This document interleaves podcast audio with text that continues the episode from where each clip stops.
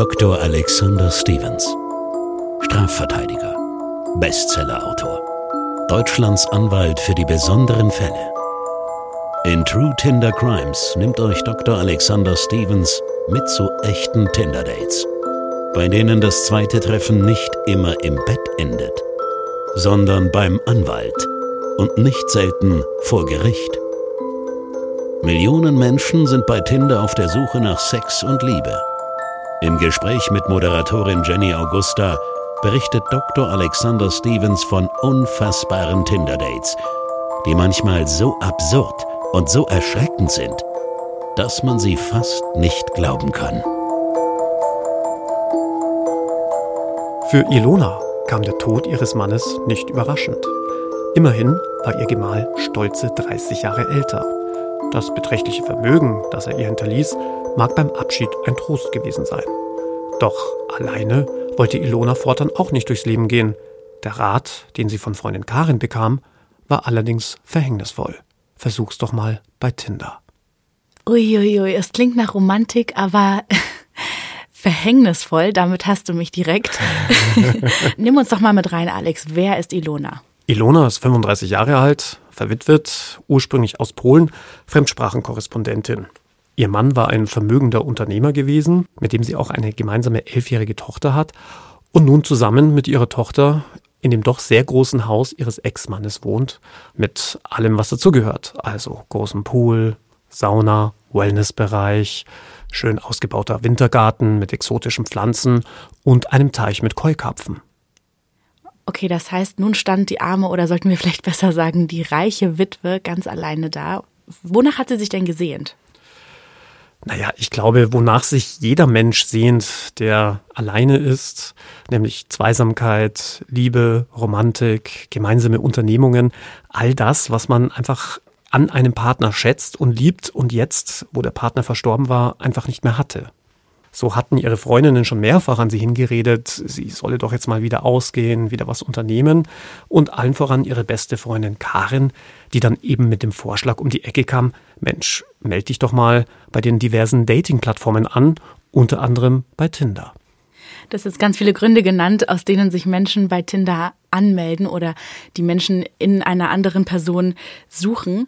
Hat dir auch schon mal ein Freund empfohlen, dich bei Tinder anzumelden, Alex? Das würde mich doch mal interessieren.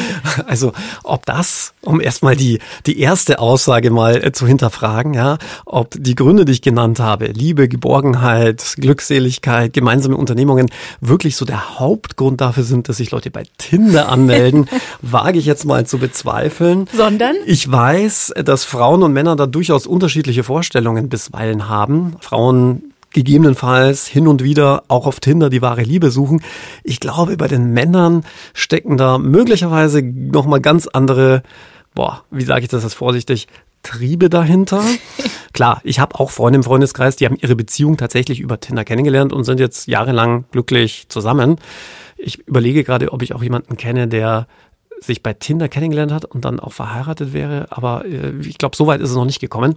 Aber ich kann dir erzählen, wir hatten mal ein Verfahren, da ging es darum, dass ein junger Mann über eine ähnliche Dating-App wie Tinder regelmäßig Sexdates hatte und sich mit den Frauen an doch eher entlegenen Orten traf. Und zwei seiner Dates hatten ihn dann angezeigt wegen sexuellen Übergriffs.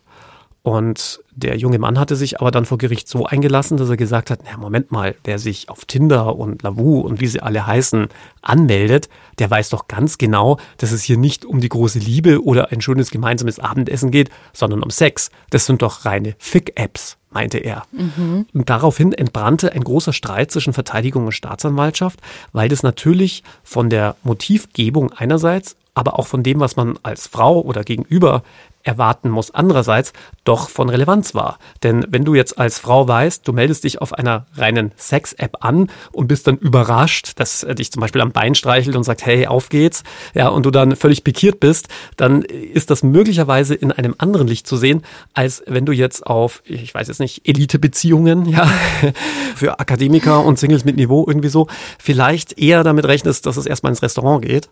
Und wir haben damals tatsächlich die beiden Geschäftsführer dieser Dating-App vorladen lassen vor Gericht. Okay. Und die sagten vor Gericht freiweg aus, Ja klar, ist unsere App eine reine Fick-App. Ich meine, was soll man denn sonst da machen? Ja? Also das hatte dann dem Mandanten tatsächlich auf gut Deutsch den Hintern gerettet. Also keine meiner Freundinnen geht davon aus, dass es bei Tinder nur um das eine geht. Ich habe wirklich schon sehr oft gehört, nein, der ist ganz nett und vielleicht kann das mhm. ja was mhm. werden. Und äh, wir haben uns jetzt da nochmal getroffen und ich habe so und so viele Matches. Klar, sind da, glaube ich, auch viele schwarze Schafe dabei. Aber ich glaube, von Frauensicht geht da keiner mit der Intention rein, einfach nur ein nettes ähm, Techtelmechtel zu haben. Genau. Aber was ich auch ganz interessant finde, ist dir mal aufgefallen, dass zum Beispiel die Werbung von Parship ja ist, alle elf Minuten verliebt sich ein Single. Ja, einer, nicht zwei. Also sind es nur alle 22 Minuten dann zwei, oder was willst du mir damit sagen? Nee, dass du kannst dich ja munter verlieben, aber sag ja nicht, dass ich mich zurückverliebe. Das ist ja ein komplett falsches Versprechen.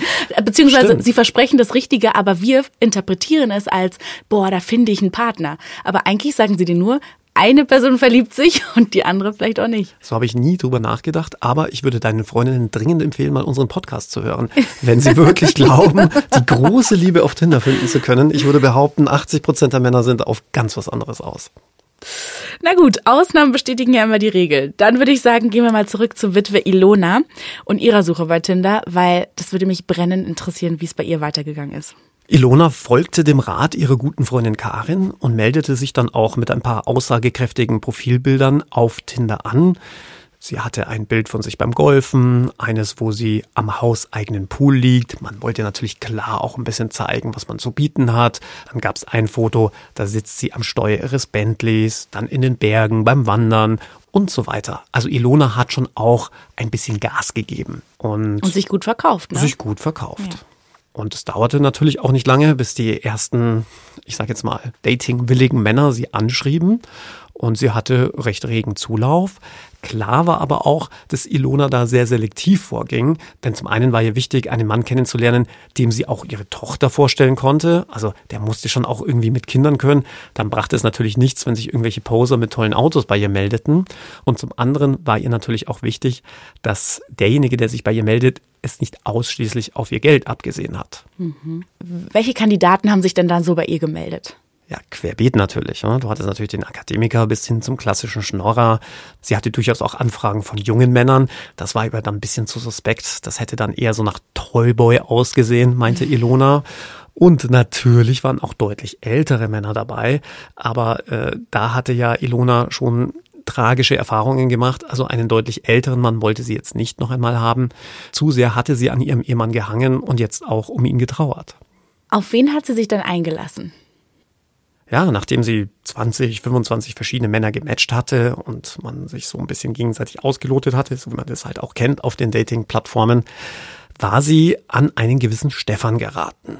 Und Stefan war mittleren Alters, war ein großgewachsener Typ, kurze, dunkle Haare, nettes Siegerlächeln auf den Lippen und besonders attraktiv wirkte er auf einem Foto, auf dem er eine fast gelbe Wildlederjacke trug.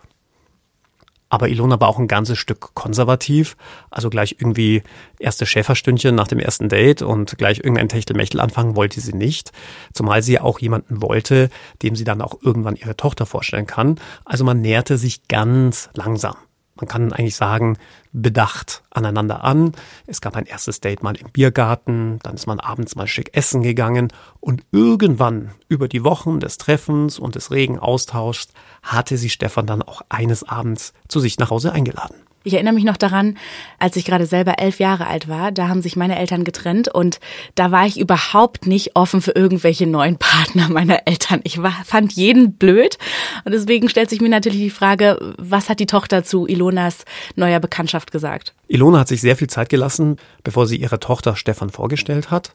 Erst nachdem das Ganze wirklich über mehrere Monate hinweg solide gelaufen war, die sich schon mehrfach getroffen hatten und Stefan seinen guten ersten Eindruck, den er auf seinen Tinder-Profilbildern hinterlassen hatte, auch wirklich live umgesetzt hatte und sich das Ganze auch in Ilonas Augen bewahrheitet hatte, hatte sie dann Stefan auch eines Tages ihre Tochter Kirsten vorgestellt. Wie lief das erste Aufeinandertreffen? Ach, ich glaube, das war ganz unspektakulär.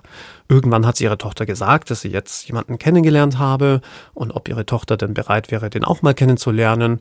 Das war Kirsten eigentlich ziemlich egal. Kirsten war eh gerade in einer präpubertären Phase. Außer irgendwie abends am Handy sitzen und tagsüber die ganze Zeit am Pool liegen, wollte sie nichts machen. Und deswegen war ihr das auch ziemlich egal, ob es jetzt Stefan gab oder irgendeinen anderen oder auch keinen. Okay, also eigentlich bis hierhin alles ziemlich gut. Alex, ich kann es gar nicht glauben. Gibt es diesmal etwa ein Happy End? naja, Jenny, ich hatte dir ja gesagt, alle Fälle, die wir hier besprechen, sind ja irgendwann mal auf meinen Tisch gelandet, so dass es eigentlich kaum ein Happy End geben kann. Und so war es auch leider in Ilonas Fall. Denn eines Morgens öffnet sie ihren Briefkasten und findet einen anonymen Brief. Und diesen Brief, den musst du dir so vorstellen, wie den klassischen Erpresserbrief, den man aus Filmen kennt. Wenn aus Zeitschriften so Buchstaben zusammengeschnitten werden, damit man die Handschrift nicht erkennen kann. Sowas gibt's noch? Sowas gibt's tatsächlich. Übrigens gibt's das auch bei Word, bei Microsoft Word als Schriftart. Nein. Finde ich auch ein bisschen befremdlich, ne? Oh Gott. Woher weißt du, dass es da diese Schriftart gibt? Wie kommt man darauf? Rein beruflich, versteht sich. Na gut, also nachdem Ilona so reich ist, war das doch bestimmt ein Erpresserbrief, oder? Was stand da drin? Ja, das dachte Ilona auch. Aber dieser Brief war extrem expliziten Inhalts. Er war regelrecht pornografisch und er richtete sich offensichtlich an ihre elfjährige Tochter. Boah. Und was stand drin? Der Brief ging zunächst nicht ganz so hardcore los, aber es wurde immer schlimmer. Zunächst schwadronierte der anonyme Absender von den schönen Rundungen, die er am Pool liegen habe sehen und dass sie doch so zierlich und süß ausgesehen habe. Und dann wurde es immer heftiger, dass er gern mit seinen Lippen ihre Nippel umfassen würde und daran rumnuckeln und ein bisschen reinblasen und weiß der Geier was. Also es wurde so explizit, dass Ilona gar nicht mehr weiterlesen wollte. Was hat sie dann mit dem Brief gemacht? Sie ist zu ihrer besten Freundin Karin gegangen und hat der Karin davon erzählt.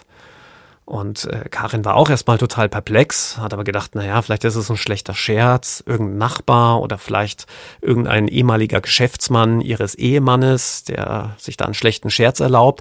Also man hat beschlossen, diesem Brief erstmal nicht weiter Beachtung zu schenken. Eine ganze Zeit war dann auch Ruhe, bis plötzlich weitere Briefe auftauchten, diesmal aber in einer erschreckenden Regelmäßigkeit. Wieder anonymisiert mit ausgeschnittenen Zeitungsbuchstaben, aber immer expliziteren Inhalts. Also das wurde schon wirklich hardcore pornografisch und richtete sich offenkundig an die Tochter. Wieder war vom Swimmingpool die Rede, wieder war davon die Rede, dass die kleine Süße da im Pool gelegen habe. Wieder ging es darum, irgendwelche Nippel mit den Lippen zu umfassen. Also es war wirklich beängstigend für mhm. Ilona und sie hatte auch wirklich Angst um ihre elfjährige Tochter. Das kann ich mir vorstellen. Vor allen Dingen frage ich mich, wie man dann noch munter äh, im Garten liegen kann oder überhaupt noch so diesen Pool genießen kann oder das Zuhause genießen kann, wenn man das Gefühl hat, vielleicht spannt hier irgendjemand, vielleicht schaut jemand durch die Hecke rein und beobachtet die Tochter. Hatte Ilona denn zu dem Zeitpunkt irgendjemanden im Verdacht?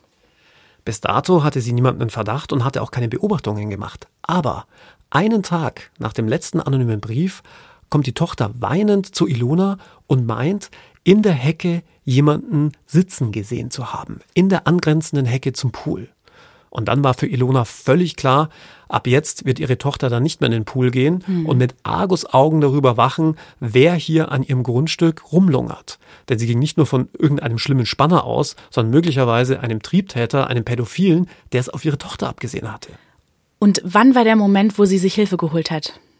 Naja, noch hatte Ilona ja niemanden in Verdacht und auch nichts in der Hand, bis sie eines Nachmittags an der Küchenspüle stand und diese Küchenspüle am Fenster genau in Richtung Pool zeigt. Und plötzlich sieht sie eine Bewegung und sieht, dass in der Hecke ein Mann sitzt. Und schlagartig fällt ihr der Spüllappen aus der Hand, denn der Mann, der da an der Hecke sitzt, den glaubt sie zu kennen. Er hat nämlich eine fast knallgelbe Wildlederjacke an. Oh nee. Also wirklich ganz und gar nicht Happy End, weil ich glaube, alle Zuhörerinnen und Zuhörer haben direkt eine Person im Kopf, oder? Ganz klar. Denn diese fast knallgelbe Wildlederjacke hatte ja Stefan nicht nur auf seinem Tinder-Profil getragen, sondern auch fast zu jedem Date, an dem sich Ilona und Stefan gesehen hatten. Was war ihr erster Impuls, als sie das rausgefunden hat? Ist sie da direkt zur Polizei gegangen? Nein, sie ist erstmal zu Karin gegangen und hat sich wieder eingehend von Karin beraten lassen, wobei diesmal Karin gesagt hat, du musst sofort zur Polizei gehen. Ilona wusste erst gar nicht, was sie machen soll. Ich meine, immerhin stand ja nicht zweifelsfrei fest, dass auch wirklich Stefan derjenige war, der in dieser knallgelben Wildlederjacke im Gebüsch gehockt war. Ich meine, die kann sich auch jeder andere angezogen haben und auch jeder andere gekauft haben. Nur, es war schon ein sehr komischer Zufall. Bis dato hat es nämlich nie irgendwelche komischen anonymen Briefe gegeben. Kaum tritt Stefan in Ilonas Leben, gibt's auch plötzlich diese Briefe. Und genau deshalb hat auch Karin ihrer besten Freundin Ilona dazu geraten, Stefan bei der Polizei anzuzeigen, was Ilona dann schlussletztlich auch gemacht hat. So wie ich es aus den Filmen kenne, werden dann die Fingerabdrücke von den Briefen genommen. War das auch da der Fall oder wie ist die Polizei vorgegangen? Selbstverständlich hat man diese Briefe eingehend untersucht, konnte da aber jetzt nichts feststellen. Der Täter war da anscheinend sehr akribisch vorgegangen. Aber man überlegte sich, doch Stefan mal einen Besuch abzustatten. Und was die Polizisten bei diesem Besuch in Erfahrung bringen würden, das hätten sie sich wohl in ihren kühnsten Träumen nicht ausgemalt. Darf ich raten? Jetzt bin ich gespannt. Ich stelle mir natürlich direkt tausende von Fotos von der Tochter vor bei ihm zu Hause, aber wahrscheinlich liege ich falsch, oder? Wäre eigentlich das naheliegendste. Und tatsächlich fand man auch tausende Fotos an der Wand klebend, mhm. allerdings nicht von der Tochter, sondern ausschließlich von der pinkfarbenen Luftmatratze der Tochter. Denn, wie sich herausstellen sollte, war Stefan objektophil. Was? Was? Das glaube ich jetzt nicht. Ich hätte mit allem gerechnet, aber nicht damit. Du musst uns jetzt an dieser Stelle einmal erklären, was objektophil bedeutet. Also, Objektophilie ist kein Fetisch, obwohl man wahrscheinlich das am einfachsten mit einem Fetisch erklären könnte, sondern es ist die sexuelle Anziehung von Menschen zu unbelebten Objekten. Es gab vor kurzem eine riesige Presseberichterstattung über eine Frau, die sich in ein Flugzeug verliebt hatte, in eine Boeing 737. Und die hat sie dann regelmäßig im Museum besucht, gestreichelt, geküsst und so weiter. Also Objektophilie ist eine eigenständige sexuelle Orientierung. Und Stefan war offenkundig objektophil. Und jetzt machten auch diese ganzen anonymen Briefe Sinn, denn es war niemals von der Tochter die Rede, sondern, und das fand ja auch Ilona so komisch, mhm. immer von deinen rosa Rundungen und dass ich deinen Nippel umschließen will. Damit oh war Gott. natürlich dieser Gumminippel gemeint, ja, den man aufbläst bei der Luftmatratze. Das glaubt hier kein Mensch. Also man hat nicht schlecht gestaunt, als sich das dann letztlich herausstellte. Aber wenn er objektophil ist, wie hat dann diese Beziehung zu Ilona vorher Sinn gemacht oder wurden die nie körperlich? Ilona hatte einen großen Fehler gemacht, wie sich im Nachhinein herausstellte. Bei den Bildern, die sie auf Tinder hochgeladen und eingestellt hatte, war ja unter anderem auch Ilona und der Pool zu sehen. Und im Hintergrund die rosa Luftmatratze. Und in die hatte sich Stefan offenkundig Hals über Kopf verliebt und hatte diese Luftmatratze nicht mehr aus seinem Kopf rausbekommen. Wie hat Stefan dieses Verhalten denn erklärt? Ja, Stefan musste die Sache natürlich gesenkten Kopfes richtigstellen, denn die Vorwürfe, die im Raum standen, waren ja sehr ernst. Es ging ja letztlich darum, ob ein minderjähriges Kind hier im übertragenen Sinne sexuell belästigt wird, sexuell genötigt wird sogar. Und deswegen konnte Stefan gar nicht anders als auch seine Leidenschaft dann zugeben und das richtigstellen. Hat sich Stefan damit strafbar gemacht?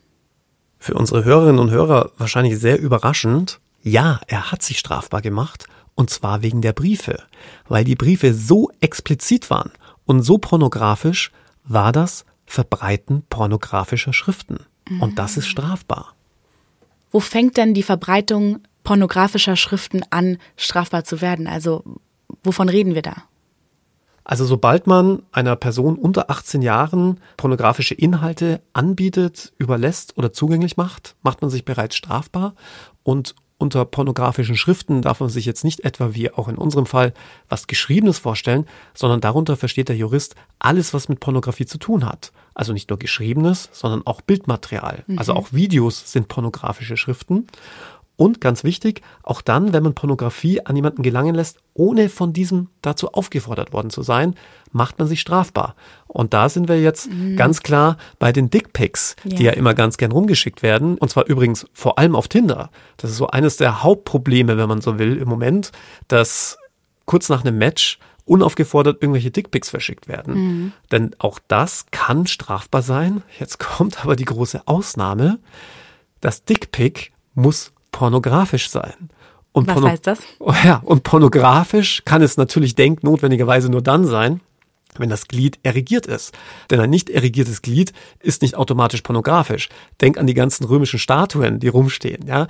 Also bloße Nacktheit kann für sich genommen niemals Pornografie sein. Mhm. Deswegen, ähm, ich will jetzt hier keine Tipps geben, ja, aber Vorsicht Männer, wer erigierte Dickpics verschickt, der macht sich grundsätzlich strafbar, wobei ich ehrlicherweise bis heute nicht verstanden habe, was der genaue Hintergrund und Sinn ist, ein Dickpic zu verschicken, wenn man nicht dazu aufgefordert wurde. Also ich finde ja, es gibt ästhetischere Körperteile. Aber das ist jetzt nur mein Empfinden. Das würde ich genauso unterschreiben. Ich weiß auch nicht, warum man den Drang hat, äh, sein Gemächt so zu veröffentlichen oder so zur Schau zu stellen. Aber vielleicht Aber ist es. Wusstest du, dass es eine App gibt, die, ich sage jetzt den Namen nicht, äh, die genauso wie Tinder funktioniert, nur, dass man anstelle des Profilbildes ausschließlich Dickpics hat und wenn sich zwei Dicks matchen, erst dann bekommt man das passende Gesicht dazu. Aber es müssen zwei dick sein. Es müssen, genau, es müssen zwei Penisse sein. Ja. Also dein Penis muss quasi gut befunden worden sein und du musst äh, den Penis deines Gegenübers für gut befunden haben. Und erst wenn es diesen Match zwischen diesen beiden Penissen gibt, bekommst du auch das passende Gesicht zu den Penissen dazu. Und was macht man, wenn man mit dem Gesicht überhaupt nicht zufrieden ist? Wird umgetauscht oder wie? ja, ist eine gute Frage. Aber diese App erfreut sich sehr regen Zulaufs. Okay. Jenny ist jetzt ganz pikiert. Ich denke mir jedes Mal, wenn ich aus dieser Tonkabine rausgehe, dann weiß ich Sachen, die ich eigentlich nicht wissen wollte. Dafür bin ich da. Steht zu Diensten. Dr. Alexander Stevens. Weißt du denn überhaupt, warum er die Briefe geschrieben hat? Die Briefe hat er geschrieben, weil er ja unsterblich in diese Luftmatratze verliebt war und ja den Kontakt zu dieser Luftmatratze gesucht hatte. Aber er konnte sie nicht direkt ich weiß jetzt nicht, liebkosen, streicheln, mit ihr sprechen, mhm. was Objektophile wirklich auch machen, weil ja jedes Mal, wenn er zu Gast war, ja auch Ilona da war. Und deswegen war für ihn die einzige Möglichkeit der Kommunikation mit der Luftmatratze, diese Briefe zu schreiben. Dann die eine Frage, die sich mir natürlich noch stellt. Er hat ja nichts Verbotenes Okay, hat, er hat sich strafbar gemacht, klar, aber er hat ja im Prinzip Ilona nichts Böses getan, weil er ja nur verliebt, nur verliebt in die Luftmatratze war. Ist sie dann mit ihm zusammengeblieben oder war das ein äh, Ausschlagkriterium? Auch wenn du immer noch aufs Happy End hoffst, Ilona wollte keine Dreierbeziehung. Die Luft war wohl raus. Naja, Alex, aber die Luftmatratze hätte sie ihm doch noch als Andenken mitgeben können. True Tinder Crimes ist eine Produktion von Crime and Media, exklusiv für Podimo. Sollte es euch gefallen haben, hört gerne auch Das perfekte Verbrechen mit Dr. Alexander Stevens. Unglaubliche Rechtsfälle. Exklusiv bei Podimo.